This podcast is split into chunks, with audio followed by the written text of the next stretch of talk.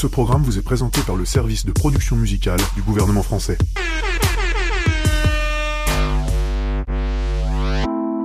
Nostalgie 2050 pour nous les hipsters seniors. Nostalgie 2050. Nostalgie 2050, l'émission pour nous les hipsters seniors.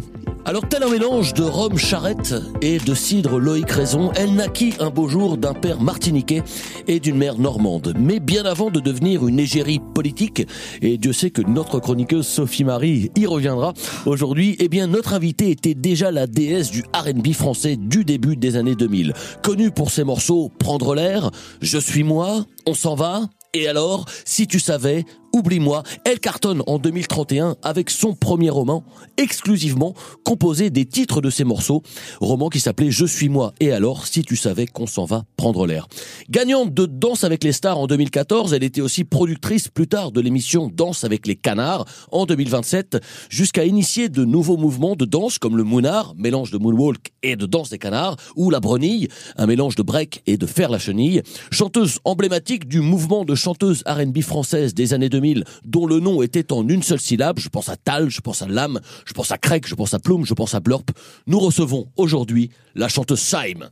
Bonjour. Bonjour Saim. Bonjour, bonjour, merci de votre accueil. Merci d'être avec nous. Euh, je sais que vous êtes une fidèle de Nostalgie 2050. Absolument. On reçoit régulièrement vos mails euh, qui nous disent Ah, j'ai écouté l'émission avec Gonzalez. Ah, j'ai écouté l'émission avec Orelsan. Et on est fiers. On est fiers avec toute l'équipe de Nostalgie 2050 eh bien, de vous compter parmi nos fans. Alors, le livre, votre livre, euh, je l'ai ici avec moi. Il s'appelle 40 ans de R&B. Euh, c'est le nom donc de la biographie qui vient de paraître chez, Brandon Gallimard. Euh, Qu'est-ce que ça fait de regarder euh, sa carrière en se disant ça fait déjà 40 ans que je suis là sur la scène R&B, que je compte finalement dans le paysage musical français? Bon, on se dit surtout qu'on a eu beaucoup de chance.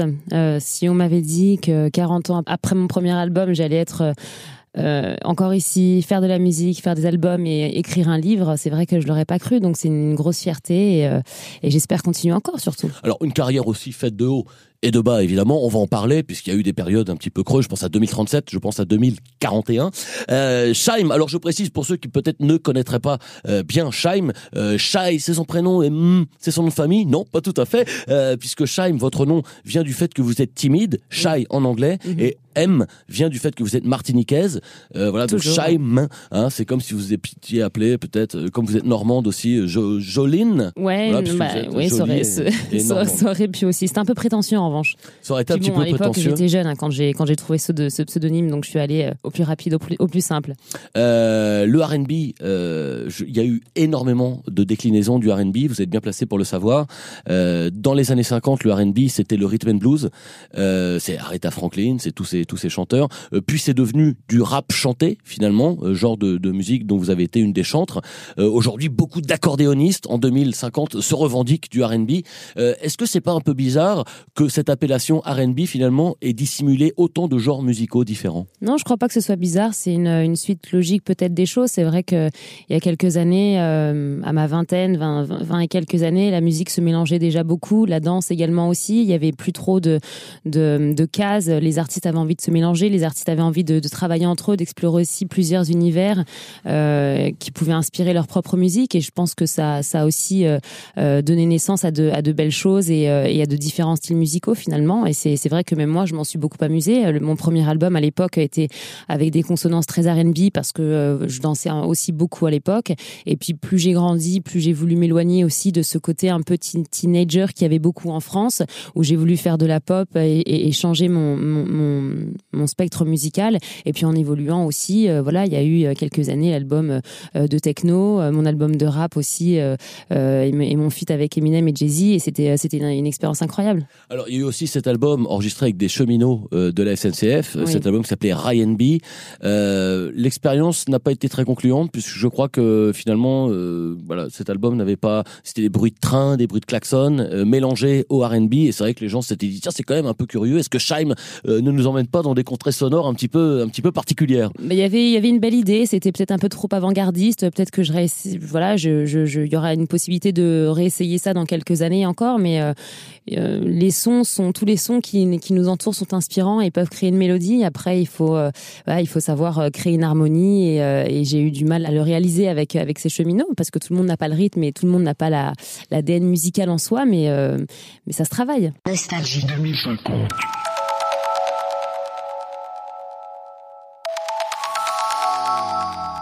J'aimerais revenir également sur la personne euh, avec qui finalement, eh bien vous avez lancé euh, votre carrière. Cette personne, c'est Camaro, Oui, et ça a été beaucoup de camaraderie avec Camaro, si je puis me permettre cette petite, euh, ce petit calembour. on pouvait. Bon, alors est-ce que, est-ce que finalement vous pouvez nous raconter euh, euh, ces liens d'amitié qui se sont tissés avec euh, Camaro? Comment, comment est-ce que vous avez commencé à lancer votre carrière avec lui finalement? On était jeunes. euh, il était euh, très rappeur à l'époque. Maintenant, il a bien changé. euh, mais euh, oui, ça a été des années à travailler ensemble. Ça a été des années de complicité. Et euh, j'ai finalement euh, fait ma route avec lui parce que j'ai plus jeune, j'étais quelqu'un de très réservé, quelqu'un qui n'aimait pas les nouvelles rencontres et euh, qui avait du mal à faire confiance. Et donc, j'aimais travailler avec ma petite équipe, avec mes fidèles, avec qui j'ai grandi. Et, euh, et c'est vrai que ça a porté ses fruits. On a, on a, on a créé de très beaux albums, euh, très beaux albums ensemble. Il a d'ailleurs lu le livre et, et c'est toujours encore autant impor- important pour moi d'avoir, d'avoir son avis.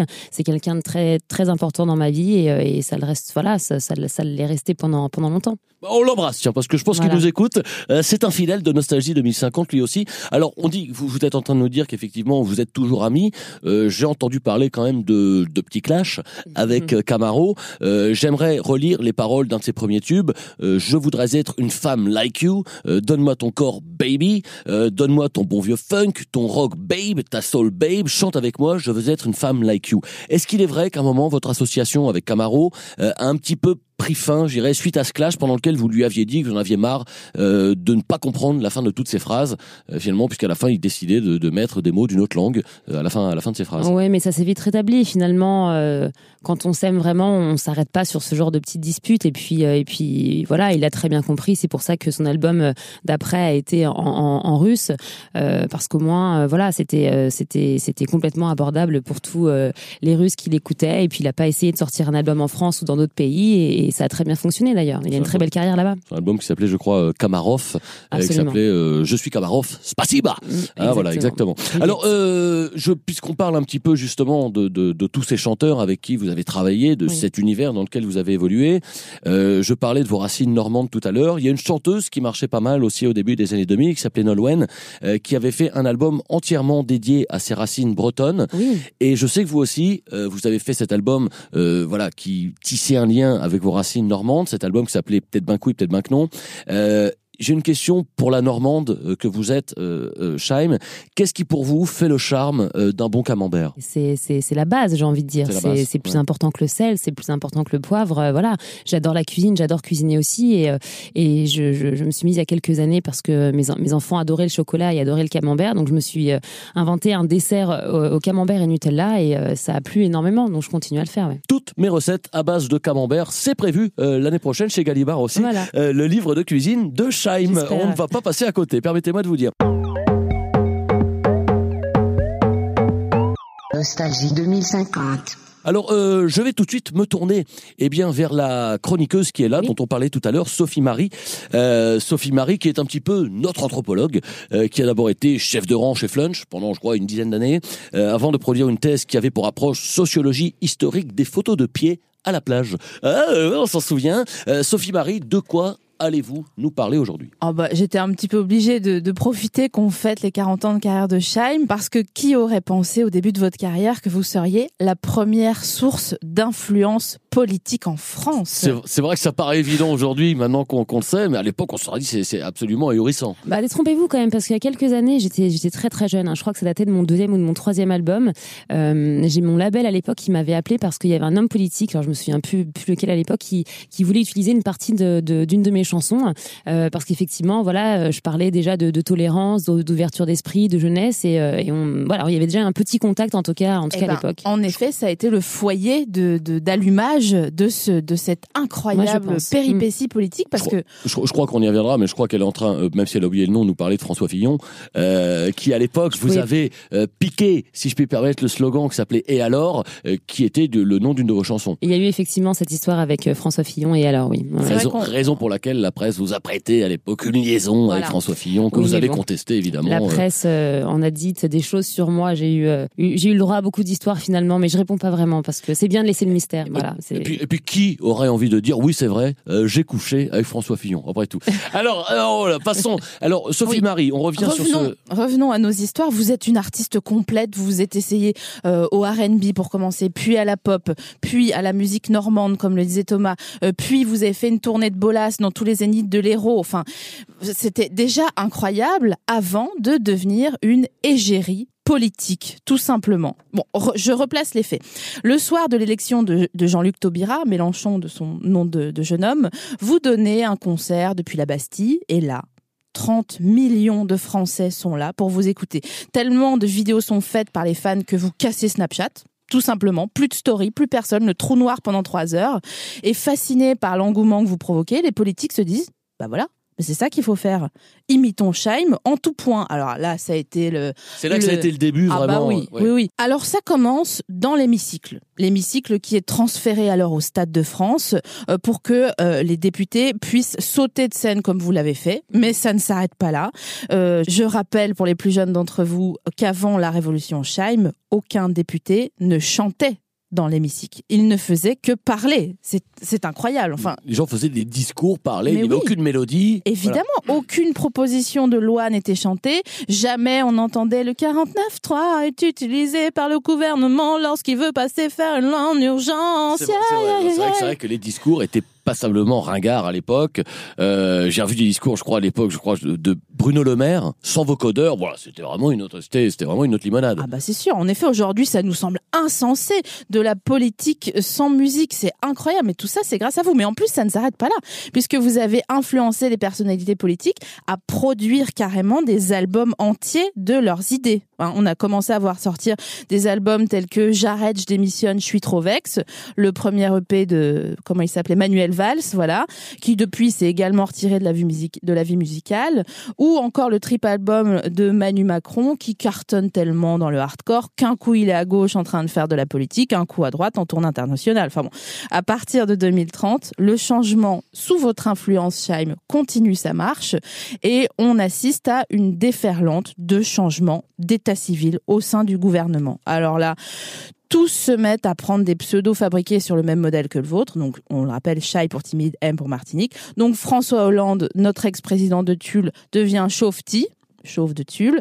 Nadine Morano, euh, une Lorraine pur jus, commence à agir sous le blaze de Reloul, la Relou de Lorraine, donc.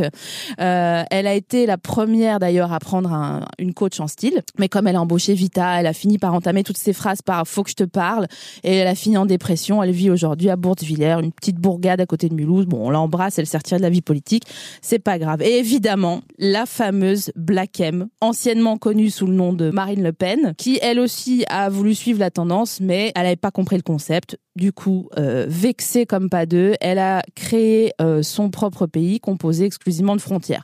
Mais bon, euh, je voudrais juste vous, vous saluer, Chaim, et vous, je peux, je peux me permettre une petite remarque mais, mais je, vous en prie, je vous en prie. euh, Je veux juste Sophie Marie. finir cette analyse en vous disant merci parce que quelque part, grâce à vous, aujourd'hui, on se fait avoir pareil, mais au moins on a des bonnes chansons dans la tête. Donc, Et au moins, on les retient. voilà. Non, mais c'est vrai que c'est c'est c'est c'est important de le dire parce que si on se remet quelques en arrière, ça ça paraissait complètement ah- ahurissant finalement. Mais je ouais, je me souviens qu'effectivement à mon époque, euh, il y avait euh, les gens, les jeunes, une génération et la politique et on arrivait, on a eu du mal finalement à créer un pont entre les deux. C'est pour ça qu'il y a eu, il y, avait pas beaucoup d'élections non plus de, de, jeunes et que la politique ça semblait très abstrait pour la jeune génération. Et puis finalement, euh, voilà, ils ont compris que d'allier la musique et de et de mettre des images qui parlaient aux jeunes, donc des images d'artistes, de, de chansons pures que les jeunes pouvaient reconnaître et chez qui ils pouvaient se voir aussi, euh, c'était une façon aussi de pouvoir euh, avoir accès à, à la politique, un monde qui était jusque-là complètement incompréhensible. Donc euh, ça a fait avancer les choses et euh, finalement on a moins de votes blancs, et c'est très important. Il faut rappeler, faut rappeler que la loi El Khomri, euh, qui n'était pas passée en 2017, a fini par passer en 2019 quand euh, Myriam El Khomri a décidé de la chanter euh, sur l'air de à la queue le le la la la loi El Khomri. Et c'est là qu'évidemment elle a gagné tous les votes à l'Assemblée. Nostalgie 2050. Chaim, merci toujours évidemment d'être d'être avec nous. Euh, comme je vous le disais tout à l'heure, j'ai lu j'ai lu votre livre passionnément. euh, 40 ans de R&B, je le rappelle, déjà 40 ans de R&B. Euh, dans ces 40 ans et dans les pages de ce livre, euh, vous revenez particulièrement sur euh, la tournée de 2017, l'énorme tournée de 2017. On a l'impression que c'est un souvenir qui vous a particulièrement marqué celui-ci Qu'est-ce qu'elle avait de spécial euh, cette tournée de, de 2017 Je rappelle que vous veniez d'ailleurs de faire un, un album euh, avec un morceau qui s'appelait Mayday. Mhm. Euh, justement, ça c'est une autre question que j'ai. Euh, Mayday, qui est vraiment une phrase qu'on lance quand on lance un appel à l'aide. Mhm. Euh, vers qui est-ce qu'il a été tourné cet appel à l'aide à l'époque Bah, c'était une période euh, assez euh, assez particulière de ma vie parce que euh, j'entamais la trentaine, je commençais à avoir une vie un peu plus stable, une vie personnelle aussi un peu plus un peu plus équilibrée et, et en même temps j'avais des revendications artistiques aussi et des des revendications sur tout ce que je pouvais entendre sur moi finalement qui n'étaient pas forcément en accord avec la femme que j'étais, d'où d'où le Mayday où parfois souvent j'avais envie de crier euh, ma vérité au, au monde entier, en tout cas surtout à la France et aux gens qui euh, qui, qui ne cessaient de pouvoir euh, euh, m'inventer une vie ou, euh, ou une existence, que ce soit à l'époque il y avait encore Twitter ou Instagram aussi, les réseaux sociaux, même si aujourd'hui On ça peut-être rappeler ce qu'était Instagram à l'époque. C'était comme un blog en fait avec des photos. une sorte de blog on- où on pouvait mettre des photos, Voilà. c'est ça de sa vie quotidienne Tout finalement. à fait. Voilà. Et puis c'est vrai que c'était, ça faisait partie entièrement d'une de la vie d'un artiste finalement. Euh, tout le monde avait Instagram et Twitter. Et, euh, et voilà. Et puis ça. Ça, ça a emmené beaucoup de choses négatives finalement parce que les jeunes avaient une, une facilité à dire les choses, à être aussi euh, très euh, violents parfois. Et, euh, et je pense que même, enfin, même si moi j'avais cette envie artistique de créer mes idées, je pense que tout le monde pouvait se reconnaître parfois dans ce cri où on s'est dit mais voilà ce que j'entends à l'école c'est pas vrai, c'est pas moi, j'ai envie de le dire à tout le monde, j'ai envie que tout le monde le sache, mais finalement voilà, ça nous dépasse parce que c'est les réseaux sociaux, parce qu'on s'adresse à beaucoup trop de gens, parce que tout prend une ampleur énorme et que parfois ça peut devenir dangereux. Et c'est vrai qu'à l'époque, on s'en rendait encore, euh, en- encore pas assez compte. Euh, je propose peut-être d'écouter tout simplement eh bien le morceau euh, sorti à l'époque dont vous nous parliez à l'instant, euh, ce morceau qui vous a libéré euh, des réseaux sociaux, qui vous a libéré euh, d'Instagram et des rumeurs pourries. On écoute tout de suite Mayday. Parce que j'ai peur du silence. J'ai peur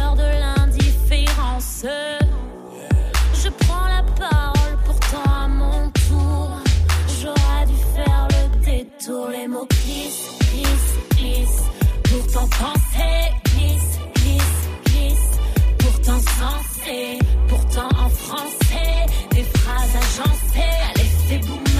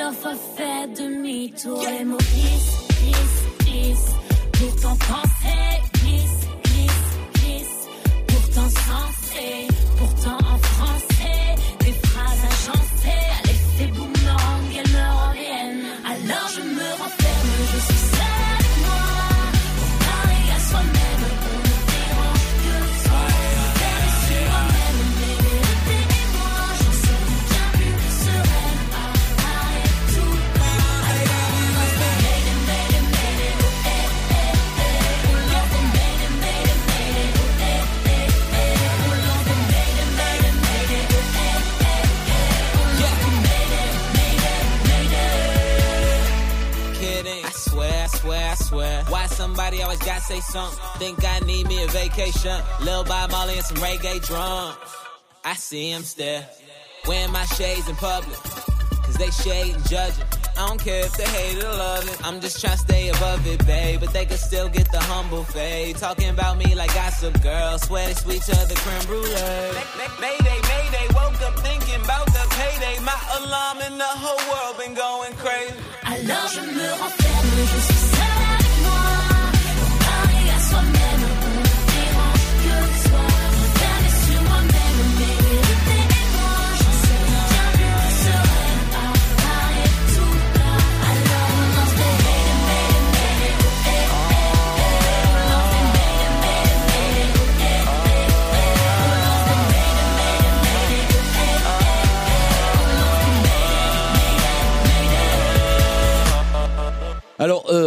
y a une anecdote qui est restée aujourd'hui dans l'histoire, puisque je suis retombé sur cette petite vidéo euh, sur Internet. Je pense que vous déplorez le fait que cette vidéo puisse encore être trouvée malheureusement sur Internet.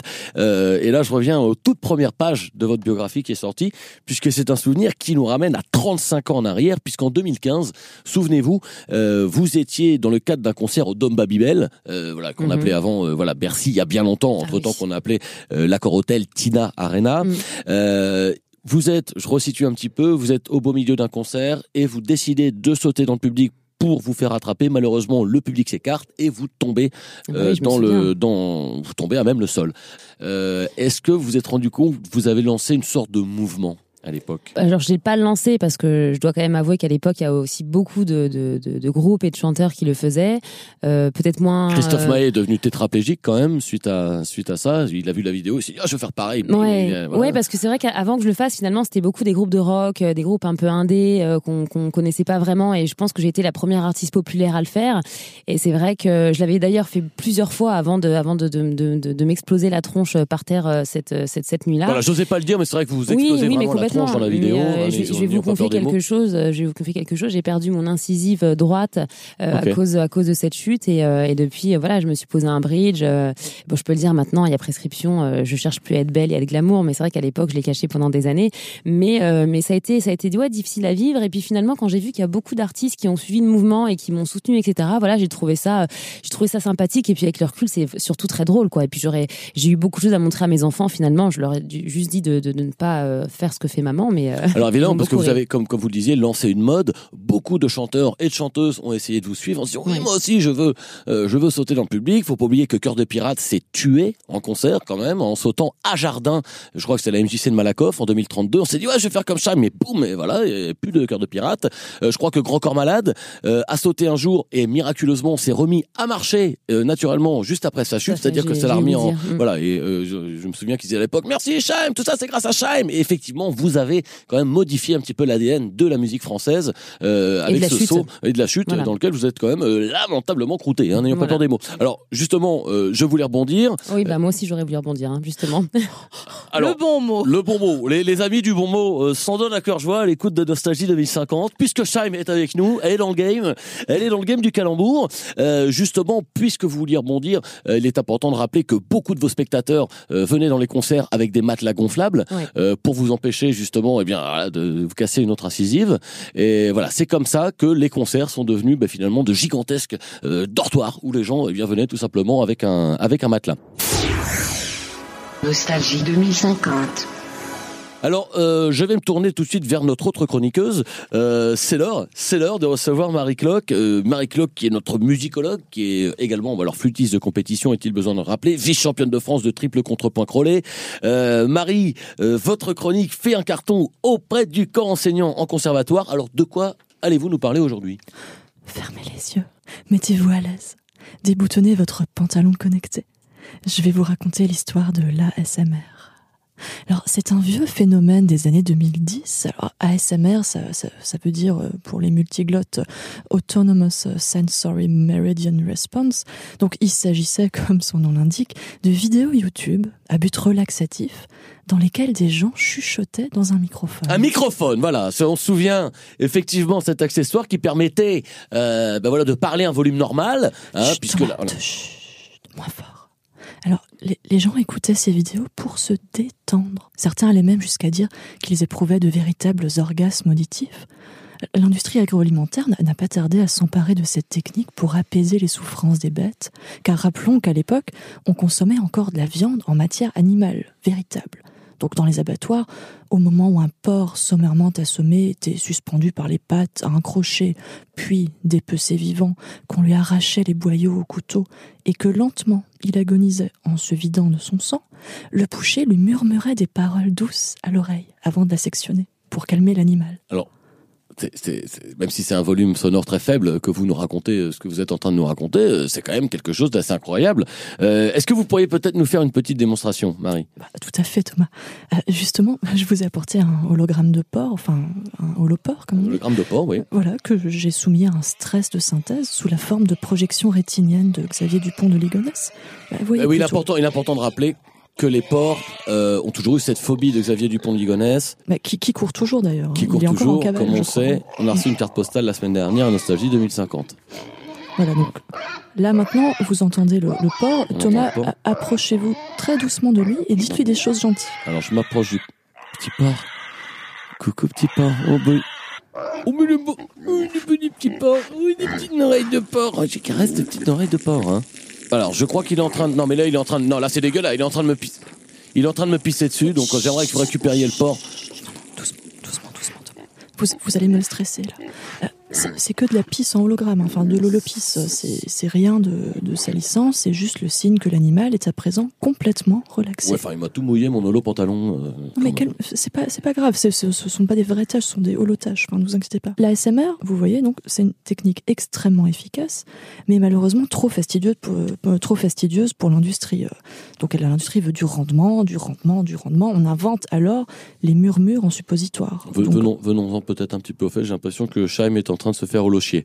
Ah mais voilà, pas, passons, passons les, passons les détails. je suis holo Euh, concentré, là. Holo concentré. on, on invente donc les murmures en suppositoire, vous connaissez, je, je pense, enfin, je pense que vous êtes usagé. Instantané, efficace, sans effort.